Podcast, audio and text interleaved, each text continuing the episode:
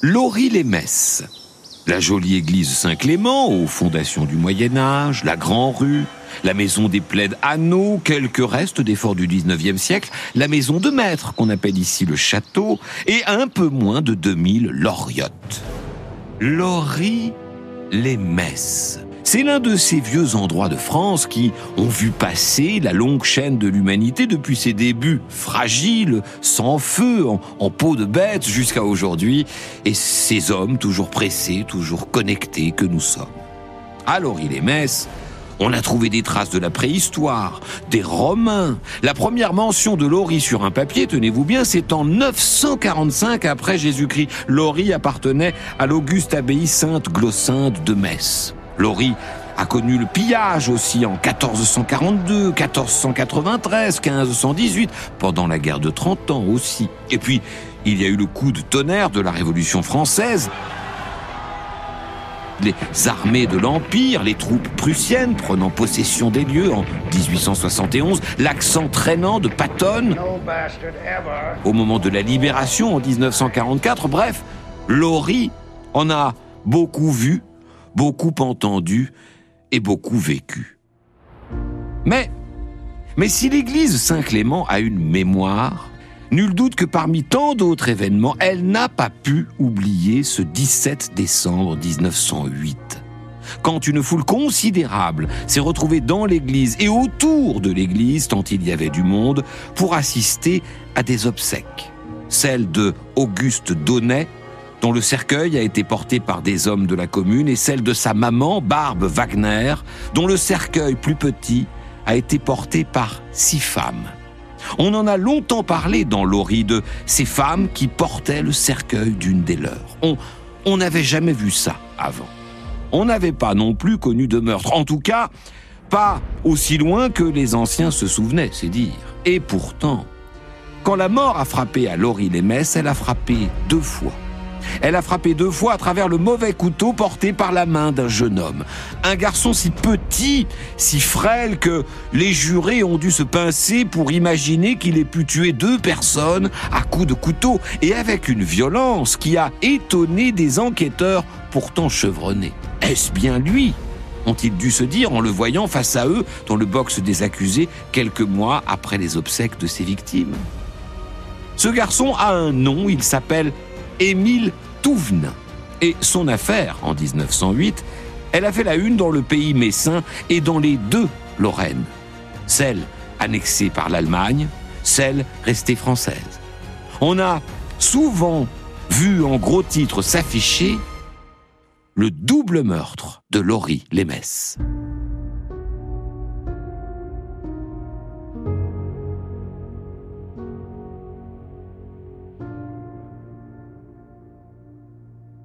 Pas complètement mauvais, mais loin d'être bon.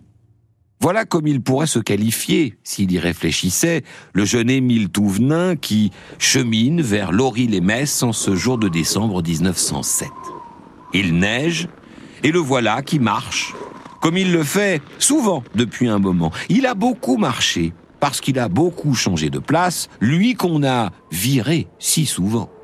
Viré parce qu'il fait la fête. Viré parce qu'il est mauvais envers les animaux, comme le dira l'un de ses anciens patrons de Queuleux qui l'a mis à la porte parce qu'il était mauvais aux bêtes. Bah oui, mauvais aux bêtes, mauvais aux gens, hein, a dit le patron. Il avait bien raison, comme on verra. Tout venin continue son chemin. Il n'y a pas loin entre Ancy et Laurie-les-Messes, mais avec la neige, il peine un peu. Il est petit, 1m55, à une époque qui conserve le mètre 80 comme exceptionnel, on est tout de même petit quand on fait 1m55.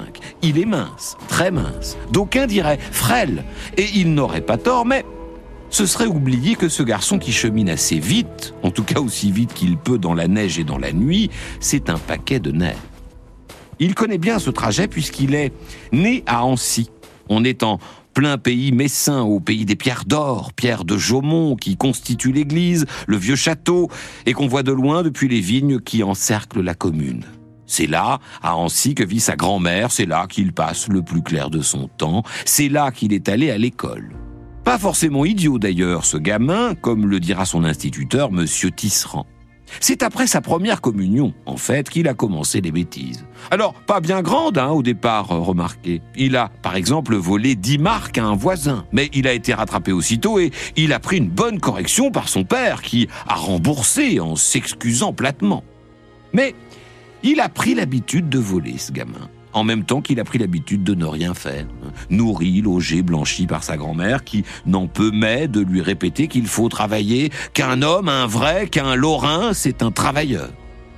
Il a bien fait, c'est vrai, hein, quelques petits boulots, mais ça n'a jamais tenu. Du coup, pas d'argent. Et quand on aime la bamboche, à Annecy, mais aussi en France ou au Luxembourg, bah, il en faut forcément un peu. Il a donc volé pour payer de quoi s'amuser.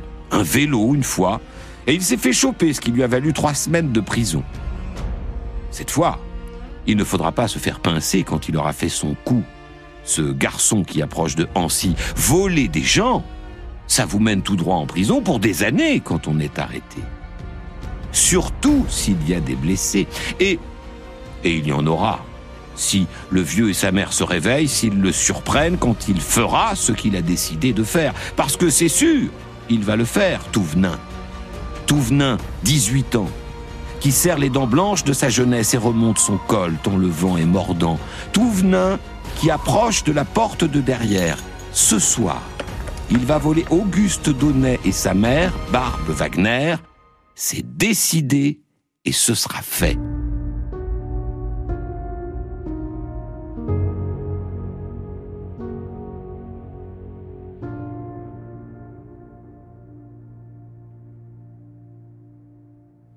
Auguste Donnet, 64 ans, est vigneron.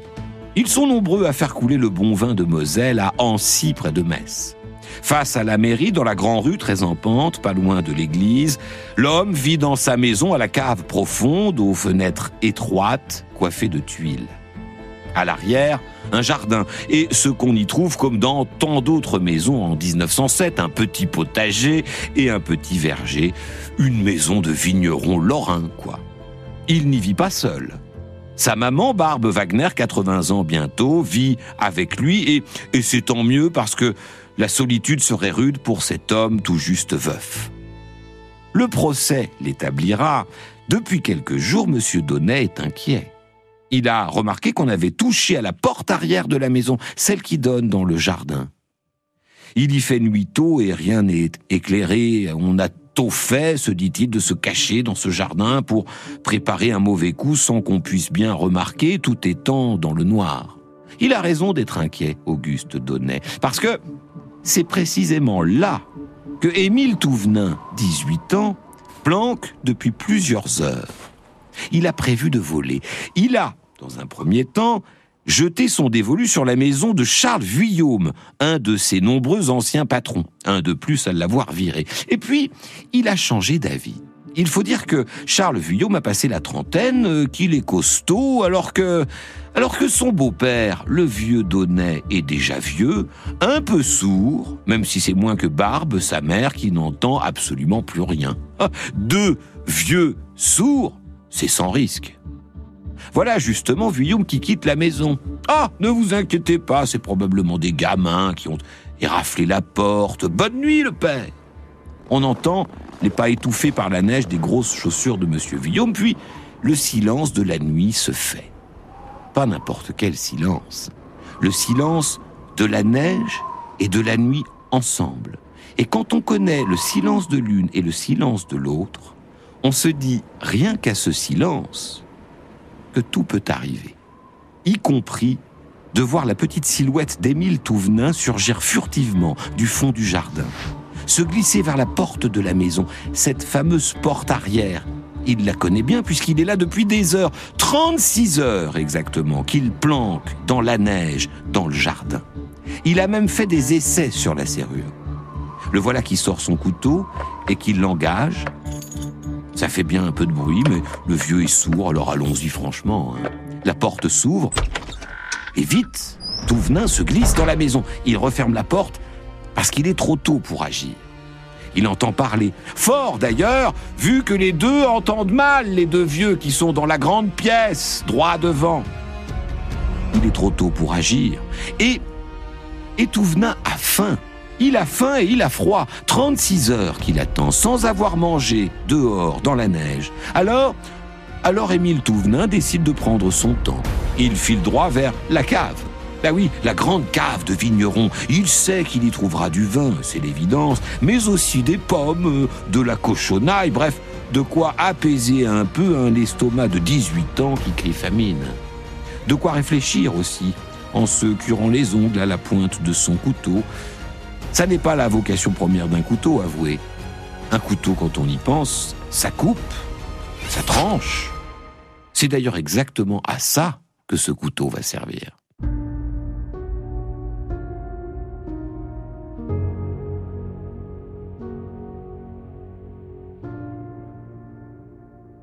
Planqué dans la cave, au chaud, en ce mois de décembre froid de 1907, Émile Touvenin, 18 ans, décidé à voler, s'est fait plaisir.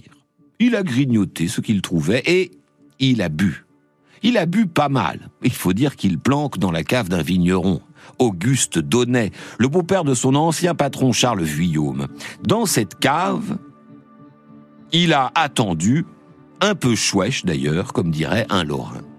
Et Auguste Donnet, qui dînait au-dessus avec sa mère octogénaire, est apparu en haut de l'escalier de la cave. Il venait chercher de quoi? Un peu de vin pour accompagner le plat de lard servi par Barbe, sa mère, 80 ans. Arrivé au bas de l'escalier qu'il a descendu lentement, prudemment, Auguste Donnet a vu une ombre furtive il l'a deviné d'ailleurs plutôt qu'il l'a vu puisqu'il n'était éclairé que de la lampe à pétrole qu'il tenait pour distinguer quelque chose dans l'ombre noire qui veillait sur ses tonneaux.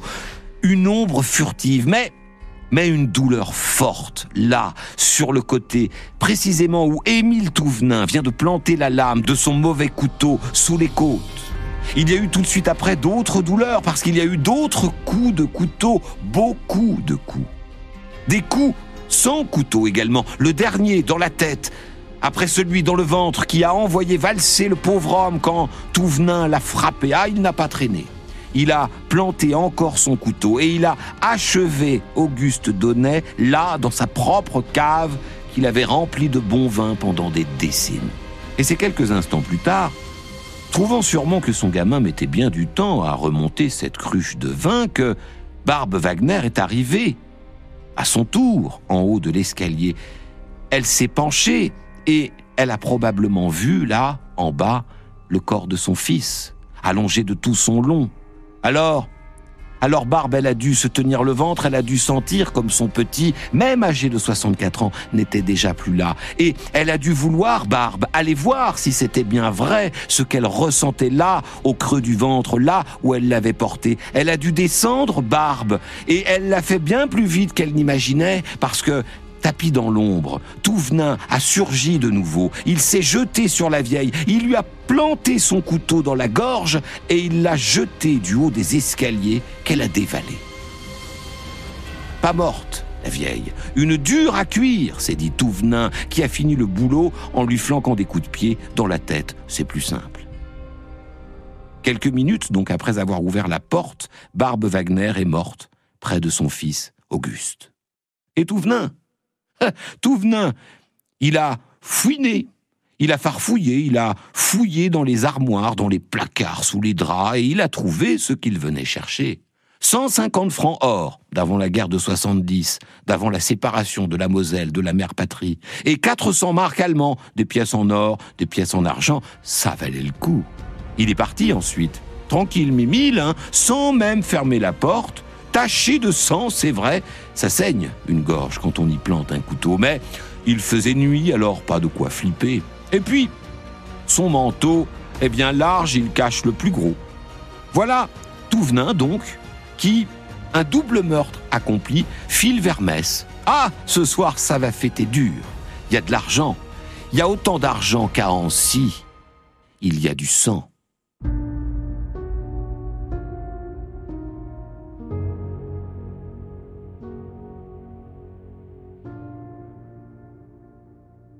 Complètement bourré. C'est comme ça que le commissaire en chef Bertmann a trouvé Émile Touvenin au Colosseum en plein centre de Metz. Il est allé à sa rencontre, il lui a dit son nom, sa fonction, et il lui a demandé de le suivre, et, et Émile Touvenin, 18 ans et assassin, l'a suivi. C'est sur le trottoir, sans même qu'on lui demande vraiment, que Touvenin a tout avoué.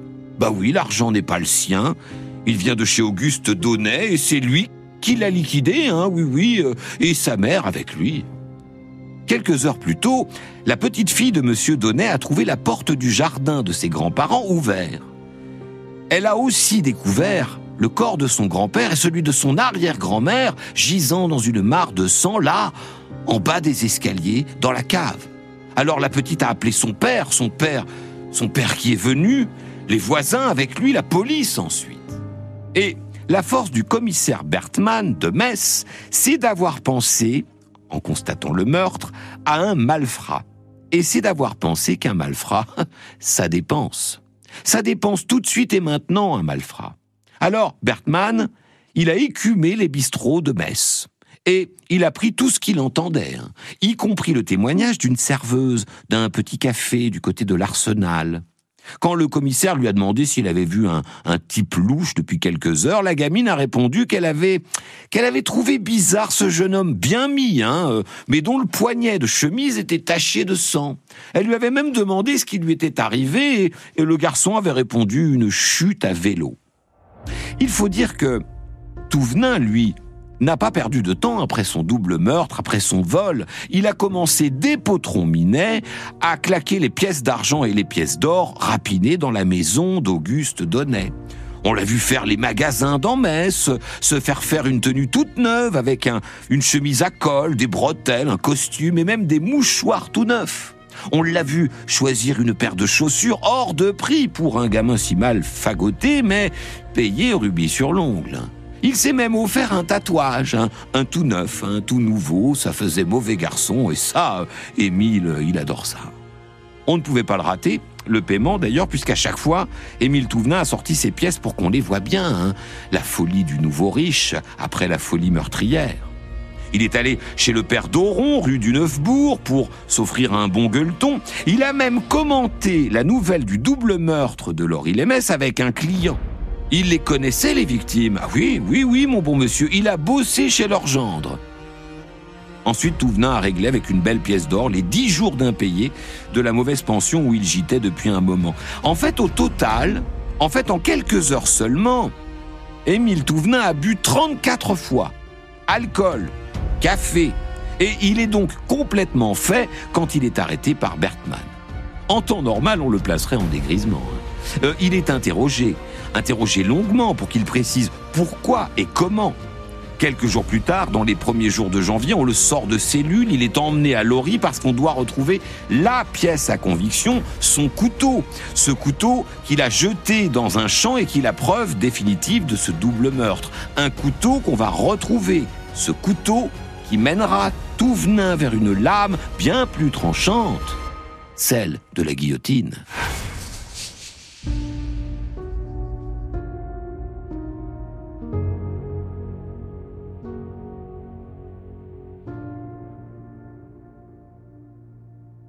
Le moins qu'on puisse dire, c'est qu'il a agacé.